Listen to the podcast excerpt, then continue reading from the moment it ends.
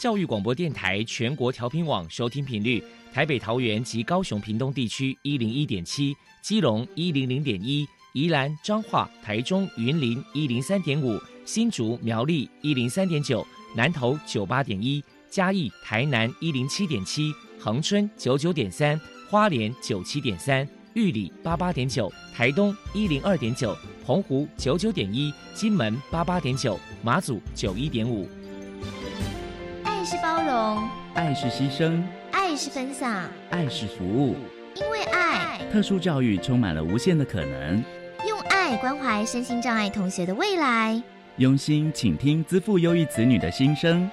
欢迎老师、家长、同学们，大家一起加入特别的爱这个大家庭。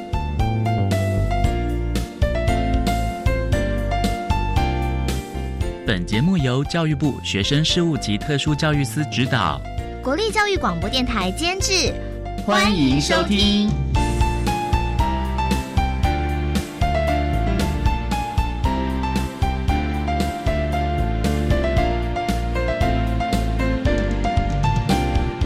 因为爱，我们在空中相聚。欢迎您再度收听《特别的爱》，我是小莹。这个节目在每个星期六和星期天的十六点零五分到十七点播出。在今天节目中，将为您安排三个部分。首先，在“爱的小百科”单元里头，波波将为您安排大树爸爸单元，为您邀请台中市脑性麻痹关怀协会的理事蔡应宗蔡理事，为大家分享脑麻儿的教养经验，希望提供家长老师可以做个参考。另外，今天的主题专访为你安排的是“爱的搜寻引擎”，为你邀请国立台中教育大学特殊教育学系的教授侯真堂侯教授，为大家说明蓝天碧海的遨游，谈大专身心障学生创造性艺术表达夏令营活动的内容以及重点，希望提供家长、老师还有同学们可以做个参考。节目最后为您安排的是“爱的加油站”，为您邀请宜兰高中辅导室的主任陈美门陈主任为大家加油打气喽。好，那么开始为您进行今天特别的爱第一部分，由波波为大家安排大树抱抱单元。大树抱抱，特殊儿的父母辛苦喽！我们将邀请家长分享教养的技巧、情绪舒压、夫妻沟通。家庭相处，甚至面对异样眼光的调试之道。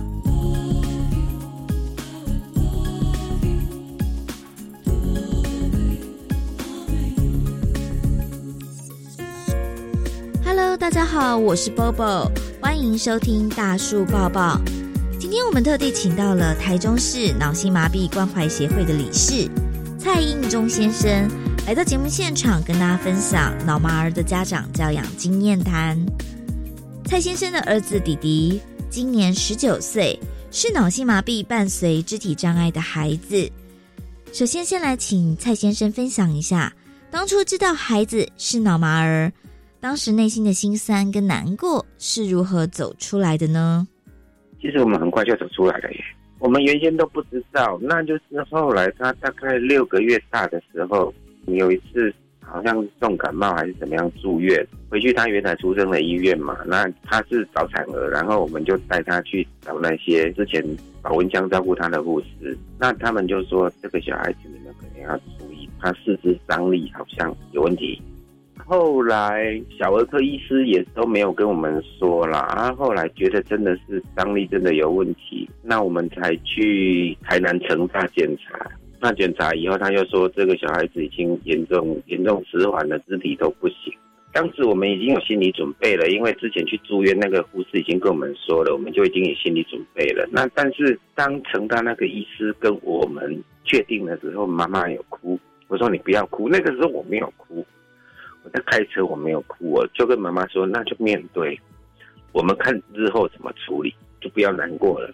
就这样子过来，然后我们就马上去问一些早疗的机构嘛。从那个时候，他从七个月大开始就开始接受语言、物理跟止痛治疗。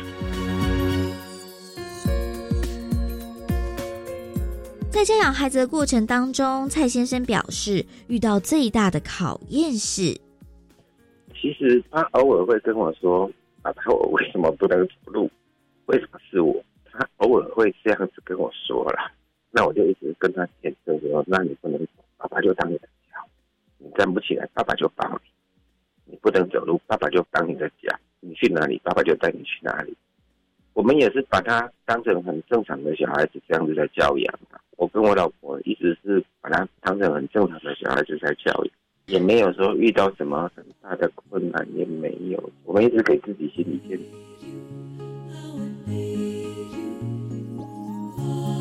接下来，请蔡先生来谈一谈老麻儿与兄弟姐妹的相处互动，有什么样的教养诀窍？因为他上面是哥哥，那哥哥他从小就看着我们这样带弟弟长大，哥哥他自己也知道，我们可能会花多一点心思在弟弟身上，但是哥哥有的弟弟有，弟弟有的哥哥也都会有。那我很庆幸这个哥哥很乖，我真的很舍不得。哥哥他从国中开始就帮弟弟把屎把尿了。会帮弟弟换尿布，就是这样子啊。哥哥他不会说我们比较偏心还是怎样，他可能从小就这样看着弟弟这样长大起来，他自己也知道，他很用心照顾弟弟，弟弟也很尊重哥哥。他们兄弟之间相处，倒是我觉得很 OK 啦。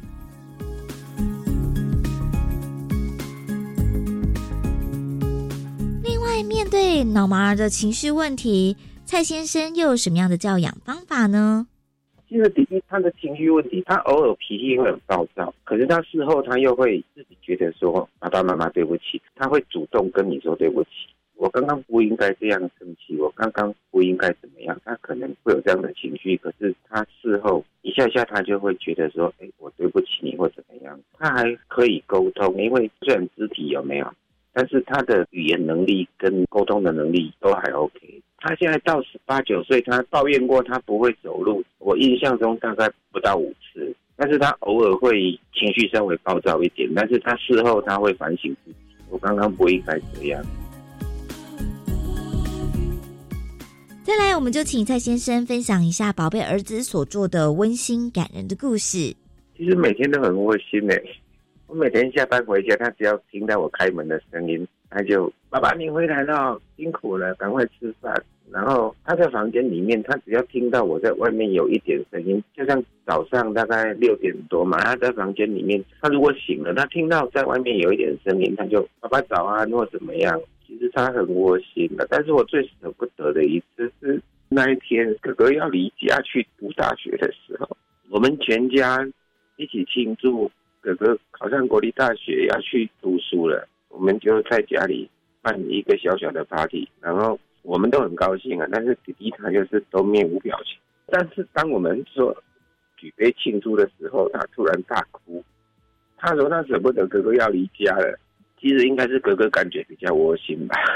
我看他他这样子舍不得哥哥离家，他那天就一直大哭啊。然后每天每天都。哥哥在多久要回家？哥哥在多久要回家？哥哥在多久要放暑假？哥哥在多久要放寒假？他每天都这样子一直念哥哥，像一般正常小孩啦。其实念到国中以后，跟父母亲可能距离会越来越疏远。可是他现在高中毕业十八九岁了，他每天还会说：“爸爸来，爸爸抱抱，爸爸要亲一下。”真的很窝心。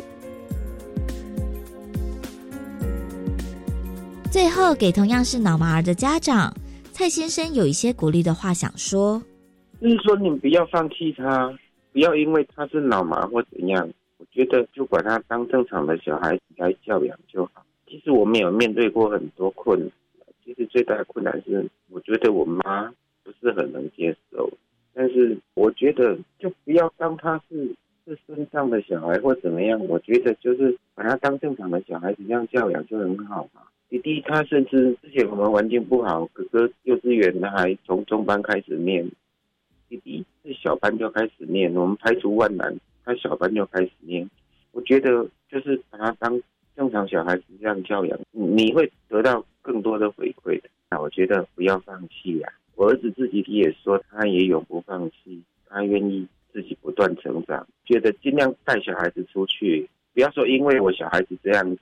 然后带出去会没有面子或怎么样，尽量带他出去。我们也带他到处去玩啊，他也去澎湖啊，去骑水上摩托车，去打游轮，去日本干嘛？哥哥有的他都有。我觉得不要说带出去会有异样的眼光，不要担心那个异样的眼光，会有，真的会有，一定会有异样的眼光，但是克服自己心理的障碍，就是尽量带他出去，出去接触人群，他会活得更好。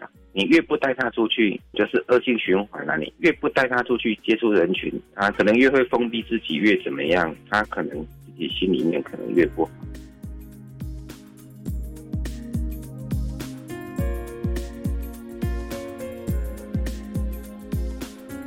非常谢谢台中市脑性麻痹关怀协会的理事蔡应忠先生接受我们的访问。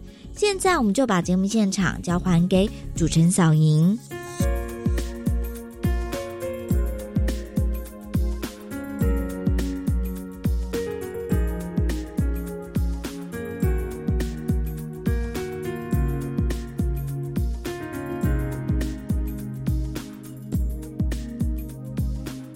台中市脑性麻痹关怀协会的蔡英宗理事以及伯伯为大家提供的脑麻儿教养的经验，希望提供家长老师可以做参考喽。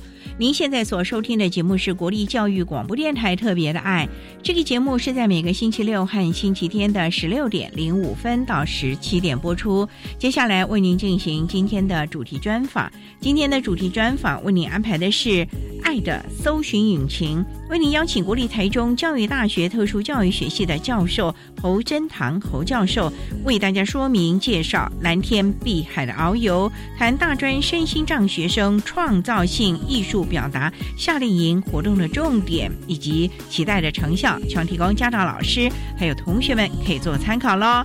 好，那么开始为您进行今天特别爱的主题专访，《爱的搜寻引擎》。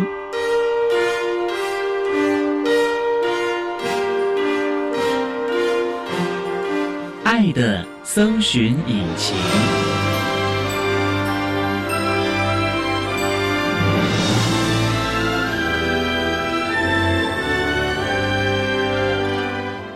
今天为大家邀请到的是国立台中教育大学特殊教育学系的教授侯真堂侯教授，教授您好。好，大家好。今天啊，特别邀请教授为大家来说明蓝天碧海的遨游，谈一百零八年大专身心障碍学生创造性艺术表达体验夏令营。那首先是不是要请您也来说明一下这个一百零八年的大专身心障碍学生创造性艺术表达夏令营啊？为什么要办这样的一个夏令营？是每年都会有吗？好，有关于大专的身障生的体验夏令营，嗯教育部。针对不同的单一类别，已经办过了非常多的场次，也很受参加同学们的喜欢。从夏令营，他们体验到日常生活当中所没有经验的宝贵经验，所以都非常的珍惜。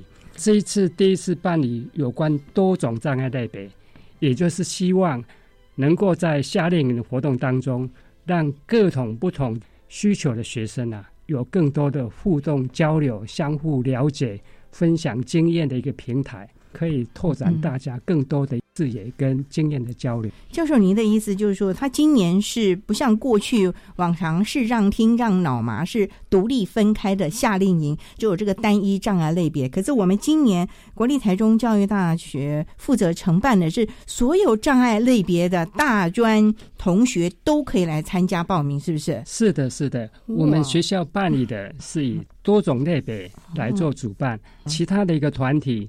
可能还是有单一类别在主办，那我们希望让更多的学生有交流体验的一个机会。所以，他只要是目前有学籍在我们的大专校院，有没有规定是一定要大学四季二专可以吗？只要他是大专的学生都可以。对，或者即将要进入。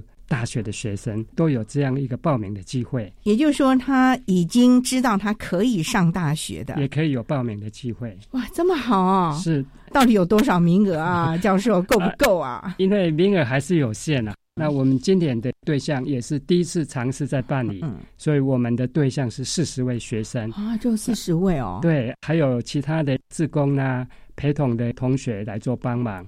假如参加的学生，那你有特别需要，你也可以邀请陪同人员来共同参与。就是我自己带我的陪同人员。对，因为假如在住宿的生活各方面哈，你有需要更方便的人来帮忙，那我们也有开放四个名额，可以有陪同的人员参加。波纳，教授想请教，因为国立台中教育大学在中部嘛，那是不是只有限定中部地区的大专学生可以来报名啊？那北部、南部、东部的同学，因为太远了就不会来了呢，就不能来了呢？是是是，我们对象参加开放是全台湾的哈，全台湾哦，是只要有兴趣、时间配合得来，都鼓励大家踊跃的报名。那。有没有考核啊？就是说报名一定人很多，尤其这就是第一次的什么创造性艺术表达，这么多身心障碍类别可以在这个地方互相的交流。我想报名人数一定很踊跃哦。有没有什么考核啊？因为如果一下子来四百人报名，可是只有四十个名额，哎，是这十分之一，哎，教授，这有没有什么机制啊？对对对，因为这个也是我们尝试在办理了。那假如说这一次的一个成效。还不错的话，那我们会建议教育部了，以后多办理类似的活动。所以在名额的筛选部分，我们有几个考量啦。第一个就是那个场地容量的问题。另外，比如说，假如有特别需要帮助的，我们有四个陪同人员，那就只能有四个陪同人员会比较适合。其他的同学还可以报名。假如有些比较单一藏北的，那个还是可以去报名，但是我们期待就是不要重复两边都报名。假如重复报名的，我们可能是单边录取录取一个地方就好了，让更多同学有参与的机会。其次，我们这一次就是以艺术创作的表达作为一个参与的主轴，所以我们会更鼓励对艺术有兴趣的来参与。或者是说，你有这样方面的现象的也来参加，那透过这样的活动当中，我想会有更多的收获跟体验。这点是非常重要，因为既然目标已经明确了，当然是希望有这样现象的同学来参加这个夏令营啊。就像我们坊间的夏令营有很多是运动的啦，或者是音乐啊，都已经。特别都指定了项目了，所以我们这个艺术的还是可能您要对艺术这个方面有兴趣的，或者是有这个相关的性向的才来报名了啊。好，那我们稍待要再请国立台中教育大学特殊教育学系的教授侯真堂侯教授，再为大家说明蓝天碧海的遨游，谈一百零八年大专身心障碍学生创造性艺术表达体验夏令营的相关资讯喽。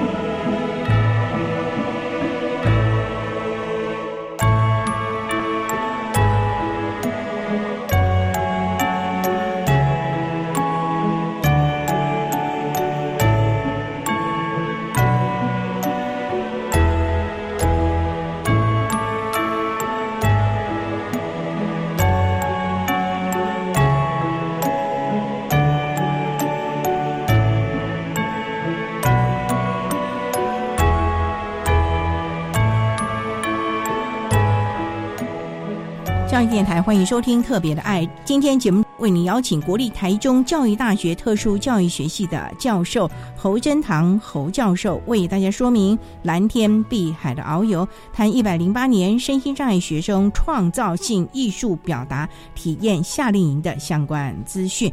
那刚才啊，教授为大家说明了这次办理创造性艺术表达体验夏令营，主要是针对所有障碍类别，你只要有学籍的大专生，不管四级。二专或者是大学，甚至于你你已经知道啊，你可能是繁星啊，可以上大学的都有资格来报名。不过名额只有四十名，然后包括了其中十名是有陪伴人员的啊。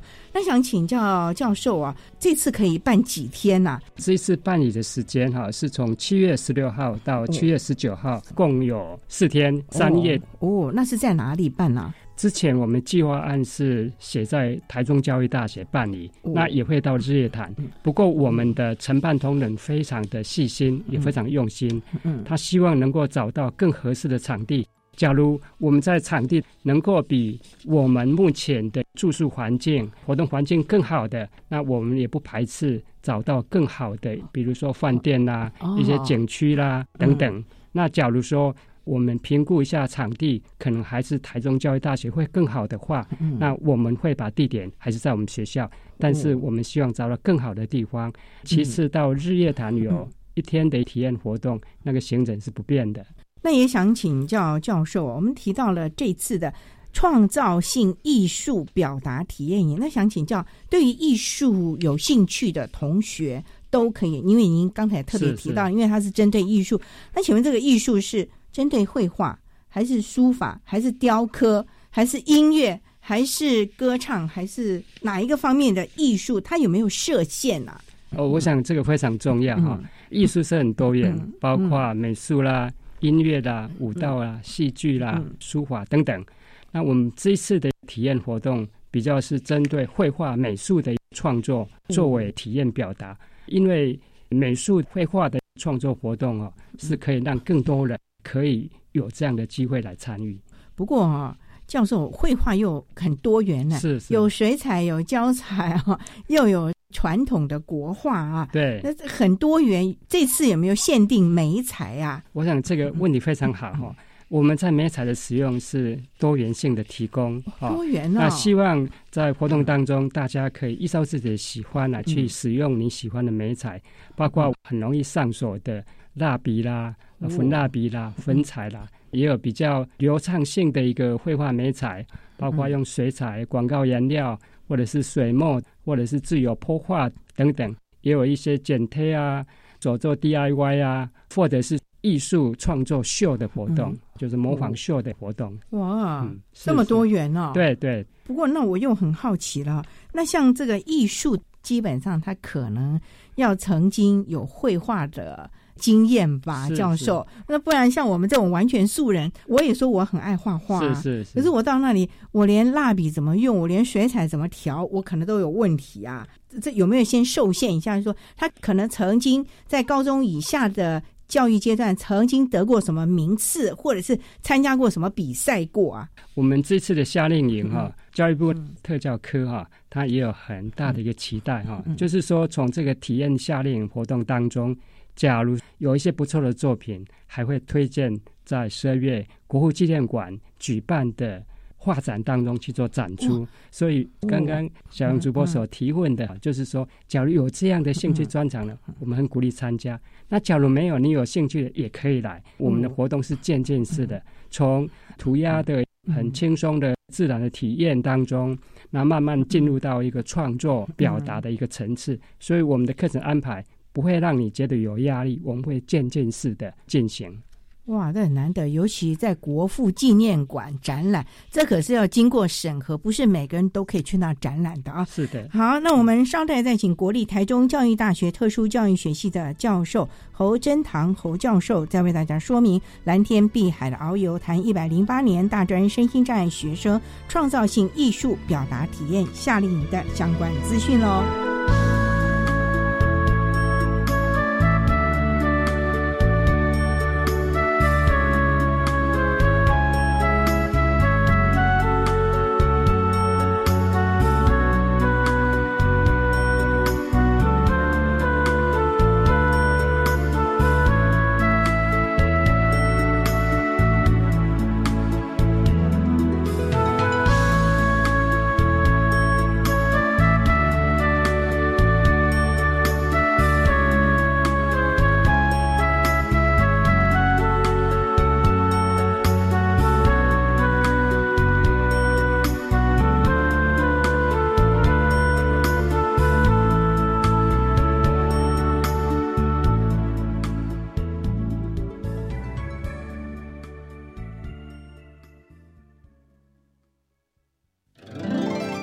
两位请留步，看来你们将在异地遭逢劫难。呃，我我们是要出国没错。天哪，那我们该怎么办？留意身体健康，防止人身意外，并加保海外医疗险，即可化解。哎呦，出国几天而已，我才不要额外花钱保险呢。少啰嗦，你是要钱还是要命啊？还不照着大师的话去做？出国记得办妥适当的旅游和医疗保险，海外住院紧急医疗后送，保护你。以上广告由外交部提供。姐，婆婆帮你带小孩比较轻松吧？嗯，不见得。最近啊，我常常跟婆婆意见不合，不知道怎么办。听说婆媳问题可以打家庭教育咨询专线，那里有专业的志工可以帮忙想办法。哦，那我来问看看。家庭教育咨询专线四一二八一八五，行动电话请直拨零二四一二八一八五。以上广告由教育部提供。我是怡蓉，也是 B B 的妈妈。孩子出生那天起，成长的挑战就开始。看着他一天一天的长大，我好奇孩子第一句话是什么。在台湾，每十五个孩子中就有一个是发展迟缓而、慢飞天使，连叫爸妈都不会，走路也不太稳。邀您一同响应伊甸基金会弱势儿童服务计划，请拨打零八零零零二五八八五，或上网搜寻伊甸慢飞天使。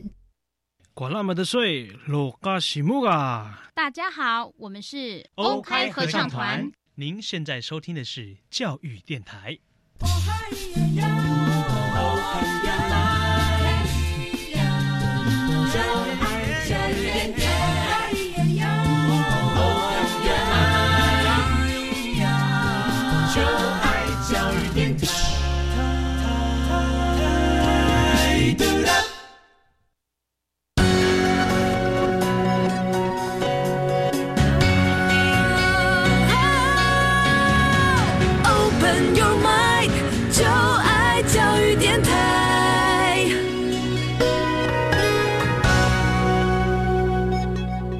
电台欢迎收听《特别的爱》这个节目，是在每个星期六和星期天的十六点零五分到十七点播出。在今天节目中，为您邀请国立台中教育大学特殊教育学系的教授侯珍堂侯教授，为大家说明蓝天碧海的遨游，谈一百零八年大专身心障碍学生创造性艺术表达体验夏令营的相关资讯。那刚才啊，在节目的第一部分，侯教授为他简单的说明了这次举办一百零八。年的大专生一站学生创造性艺术表达体验夏令营相关的规定啊、时间呐，还有主要的内容了。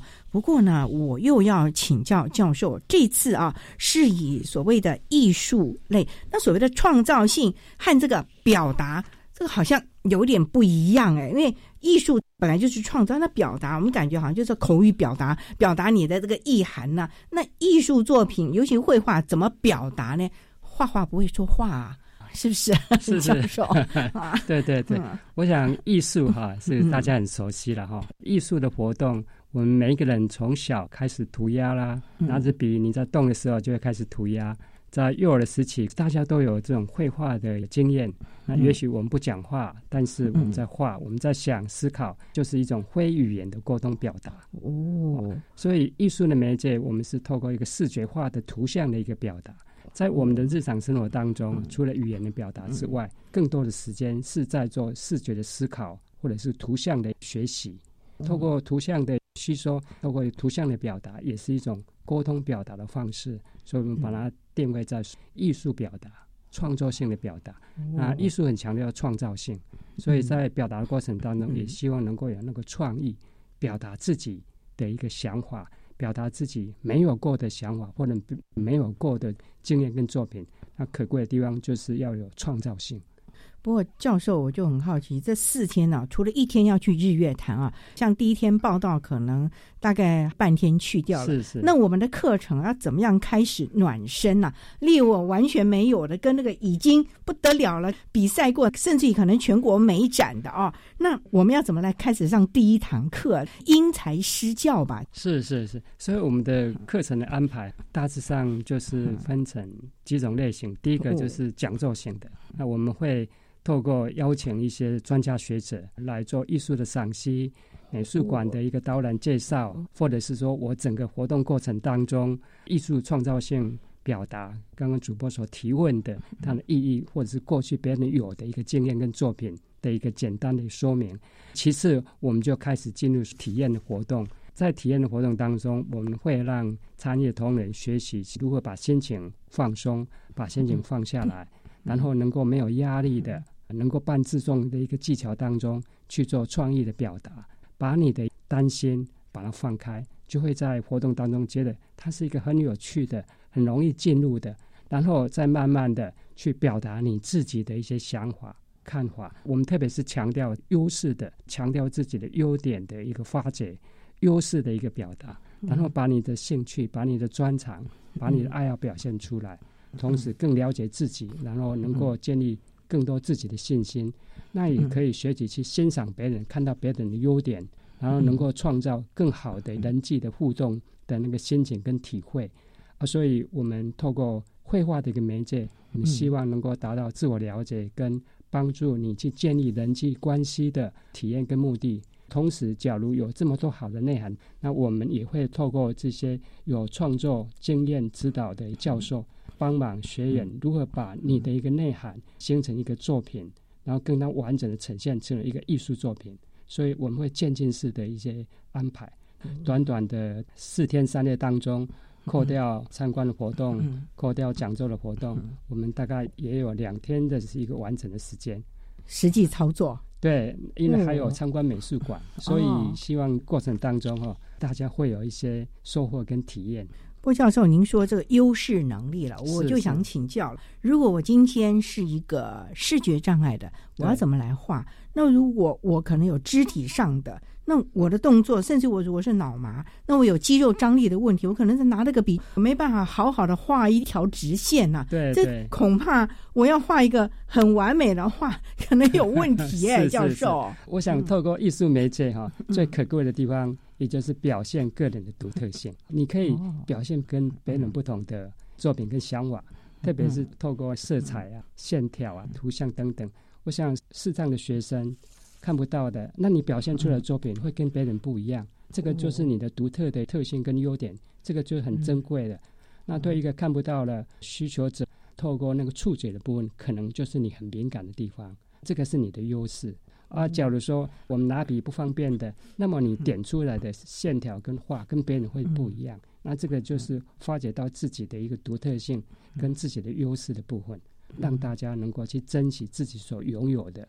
跟人家不同的特质去相互的欣赏，每个人优势能力是不一样啦。不过哈，教授，这四十位学员呢，跟你们相处，你们也是陌生人，是是。你们怎么在这么短的时间之内，发掘这个孩子的优势能力在哪里，以及他的特殊的性向？例如，可能有人对色彩特别的敏锐，对；有人可能对线条特别的敏锐，这个也要专业。我觉得太难为指导老师了吧？我们这次邀请的。指导老师都很有经验的了。除了我自己长期在从事艺术表达相关的工作跟教学之外，哈，那我会邀请台湾四大美术系的杨教授，哈，他在理论创作很有经验。那另外也是一个博物馆或者是创作上有经验，还有策展有经验的林教授，还有一个邱教授，或者我们学校的院长啊等等的相关学系的院长教授共同的参与。那希望能够针对不同学生的特质给予不同的指导，这个是我们目前在整个课程安排的规划。所以不用担心，只要你有兴趣，都可以。都可以啊，重点就是你要有兴趣啊，这才是一个重点。否则这么大牌的王牌的教授级的在这边，你如果没有兴趣，或者是你都要请你的陪伴人员帮你完成的话，那我觉得也失去了这个夏令营的意义了啊。对，好，我们稍待再请国立台中教育大学特殊教育学系的教授侯先堂侯教授，再为大家说明蓝天碧海的遨游，谈一百零八年大专生。身心障碍学生创造性艺术表达体验夏令营的相关资讯。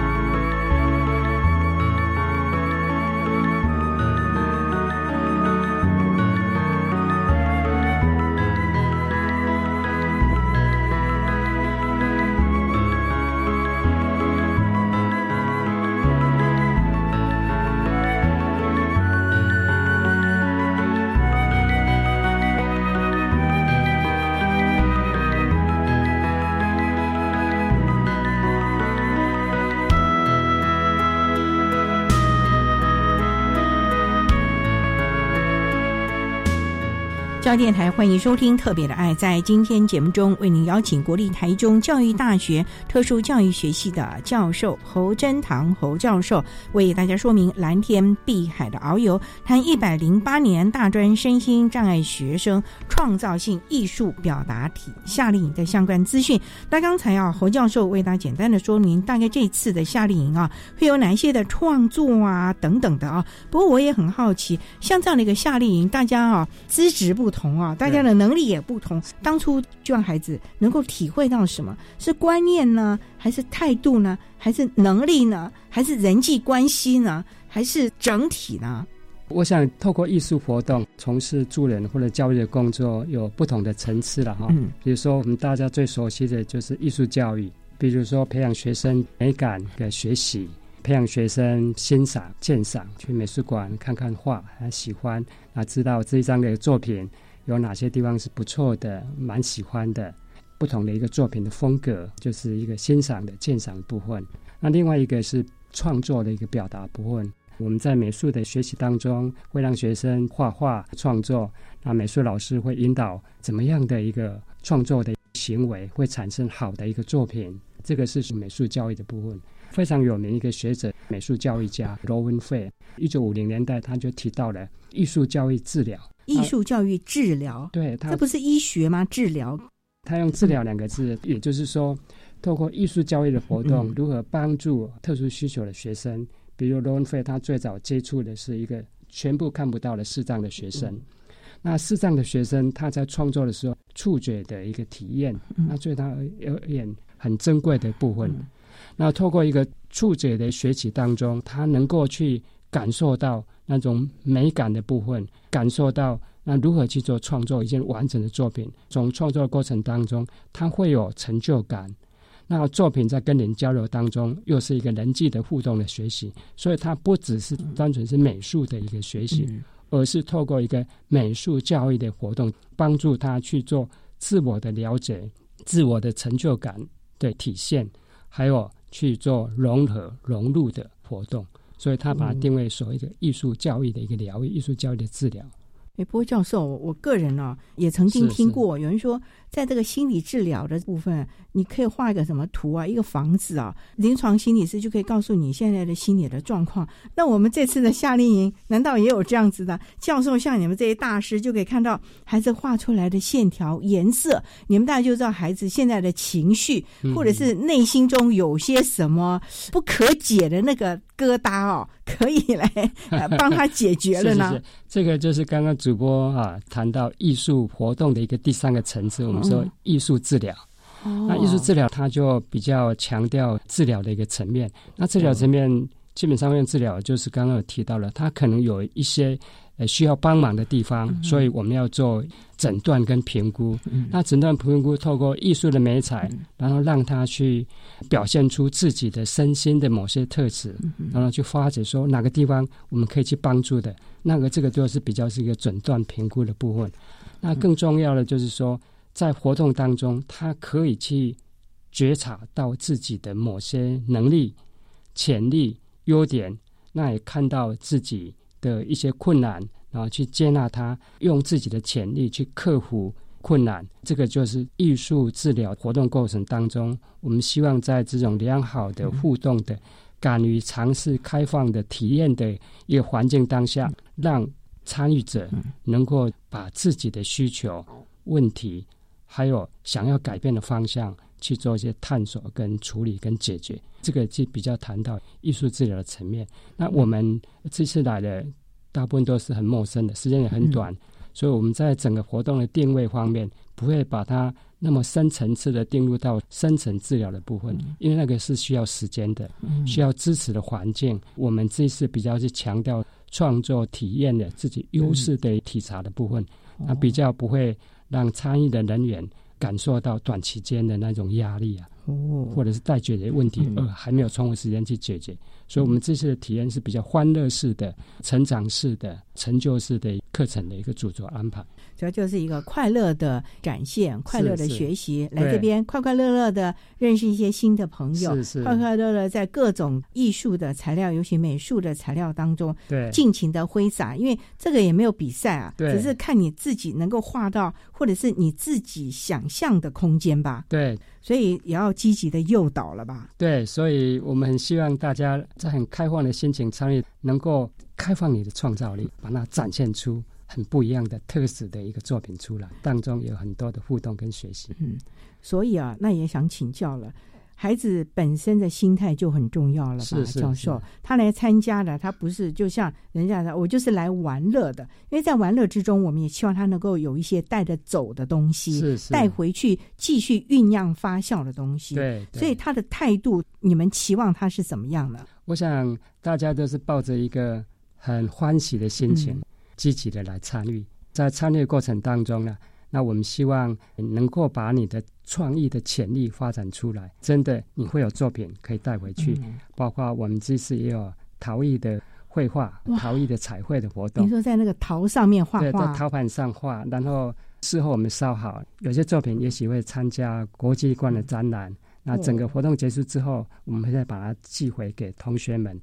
那另外，我们也有制作伞的那个 DIY，会跟广兴纸伞去做纸伞的 DIY。伞有多大？像美浓纸伞那么大，还是呃我们吃日本料理上面那个小纸伞啊？就是一般我们可以扇风的那种伞，哦平常上的伞。哦然后那个伞的上面哈、是你的作品。哦那这个作品有我们目前的过程有两种层次，一种是投影的，哦到那个广兴治疗的 DIY 托印；另一方面就是创作的一个水墨的，或者是抽象的、具象的，或者是中国式的一个水墨的一个作品。嗯然后你画完之后，把它做成你的伞，也会有作品可以带回去。所以只要抱着一个开放、欢乐、积极的态度来参与，应该就是一个非常好的心情。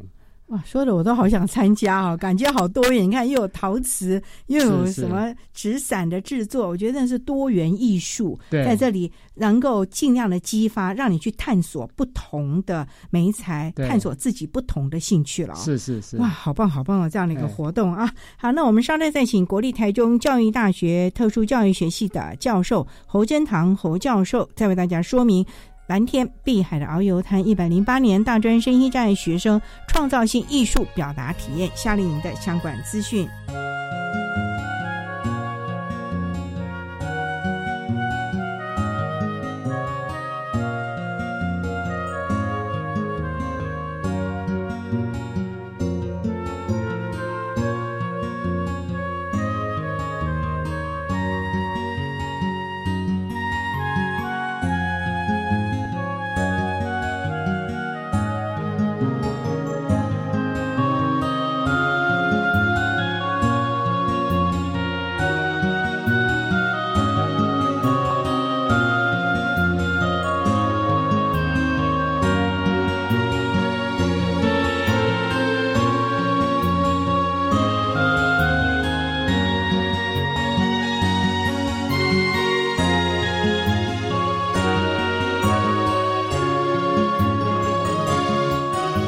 教育电台欢迎收听《特别的爱》。在今天节目为您邀请国立台中教育大学特殊教育学系的教授侯珍堂侯教授，为大家说明蓝天碧海的遨游谈一百零八年大专身心障碍学生创造性艺术表达体验夏令营的相关资讯。那刚才要教授说明了这次活动的设计啊等等了，不过呢也想请教了，您说这是四十个名额，其中有十位是可以有陪同人员，是那剩下的他就是孤身自己一个人，可能从台湾各地来这里报道啊，然后这四天三夜要跟陌生人交流。他们要有一个什么样的心态来这里？不要孤孤单单的来，然后孤孤单单的走，然后不留下一片云彩、啊。是是是，我想想主播提的这个议题非常好了。我们夏令营除了来这边欢乐一下，就是要学习如何跟人相处，我们认识新的朋友。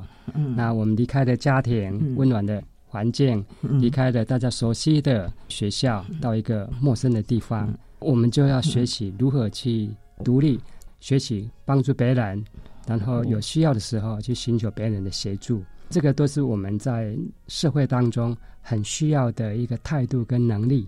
那我们如何去学习，需要帮忙的时候寻找资源，别人有困难的时候去帮助别人。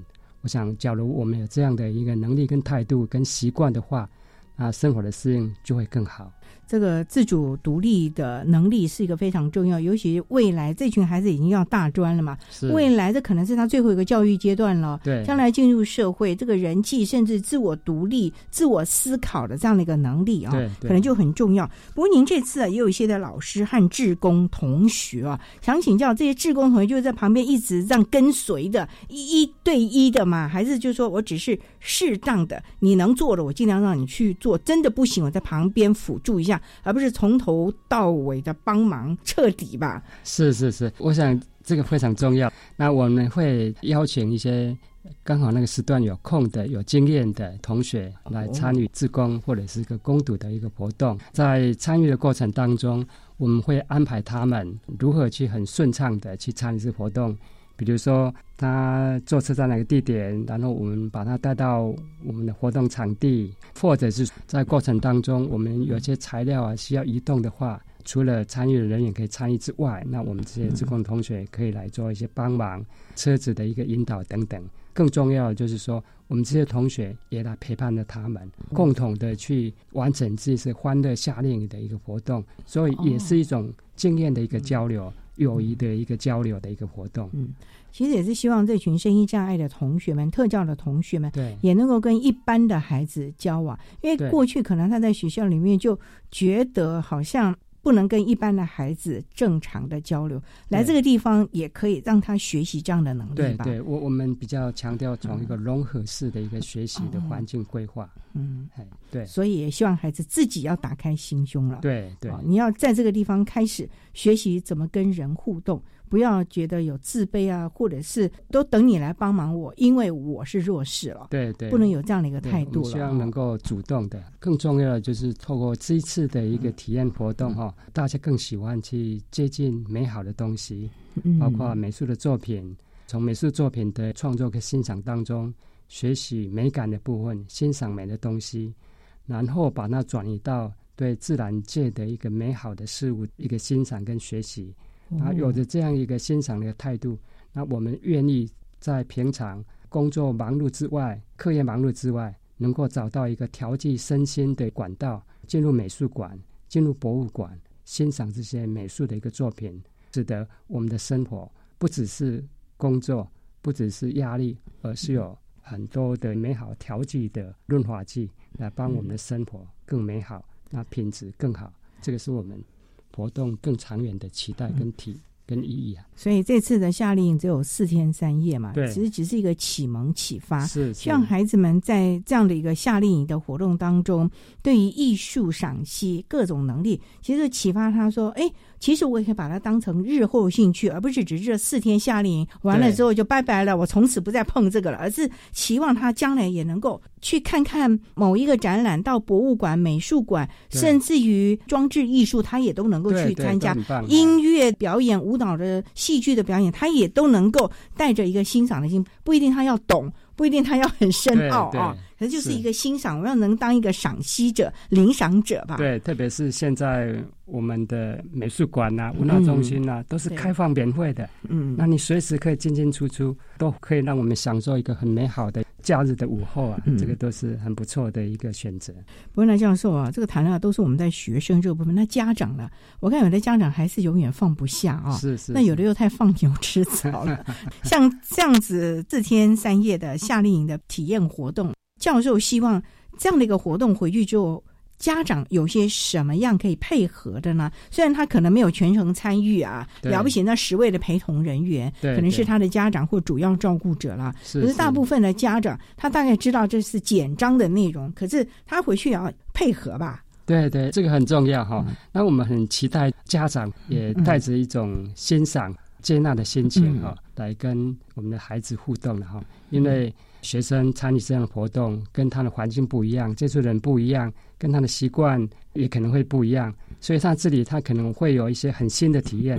这种新的体验可能是他觉得很棒的，也可能他觉得有一点点困难跟挫折的。无论他这边的一个体验是什么，都是一个人生非常好的经验。所以他回到家里之后，我们期待家长你能够跟他聊聊这几天的生活，他觉得很美好的一个学习跟经验的话，我们就以用欢乐欣赏的一个态度来跟他互动。那假如他呃遇到了一些什么样的困难跟挫折，或者是说跟人际互动当中的想法的不一致的话，我们也可以以那个同理的心情去接纳、体会他这样的心情，然后也跟他分享，这是一个。很美好的，也是一个很美好学习的一个成长。嗯啊，特别在那个绘画活动当中，无论好不好的，都是可以表达。表达之后就是一个作品，就是一个升华，一个情感的一个升华。这个都是非常好的一个体验活动啊。那我们希望家长就以陪伴的心情，听听我们孩子的心声。这个很重要吧？回去的时候，听听孩子这次活动的经验谈，跟你分享，你就因势利导陪伴呢。可是也不要给太多的建议，就陪着他等等的啦。我想这才是陪伴孩子放手一个最好的一个机会了啊！对，哎，所以夏令营应该多办一些些，不要一年才一场啊。教授，我这么认认为啊。是是啊，那我们今天也非常的谢谢国立台中教育大学特殊教育学系的教授侯珍堂侯教授为大家说明的。蓝天碧海的遨游，谈一百零八年大专身心障碍学生创造性艺术表达体验夏令营的相关活动资讯。非常谢谢侯教授的说明，谢谢您。好，谢谢，谢谢大家。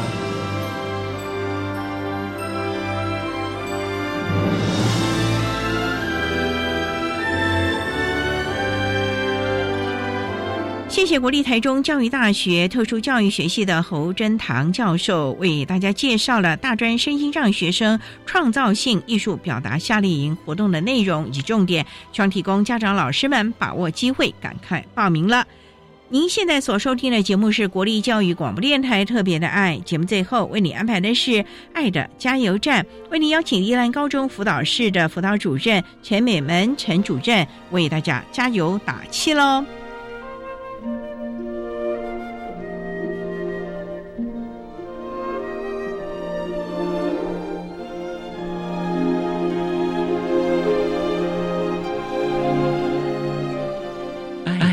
加油站。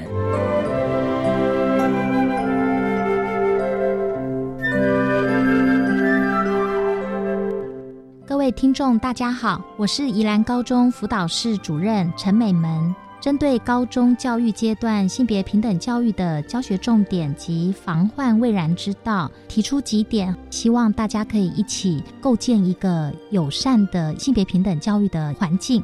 第一个部分，预防胜于治疗。我们为了要避免在发生事情的时候要耗费更多的时间跟人力，所以宣导很重要。宣导的部分就是包含老师。同学还有家庭的部分，希望可以一起来合作。第二个就是整个系统合作，行政单位、教学单位、导师的班级经营，整个家庭的部分，大家一起来帮忙，可以让我们的孩子建构一个正确的性别平等教育的概念。第三，尊重，让世界更美好。所以非常的强调在性别平等教育里面尊重的重要性。那另外就是爱。爱是问题解决的疗愈力量。我在这么多年的辅导工作里面，看到很多孩子，其实他很需要被爱，爱能够更理解他真的世界，也能够让他在遇到事情的时候，愿意开放的把它说出来，那我们才能够进一步的协助他。谢谢大家。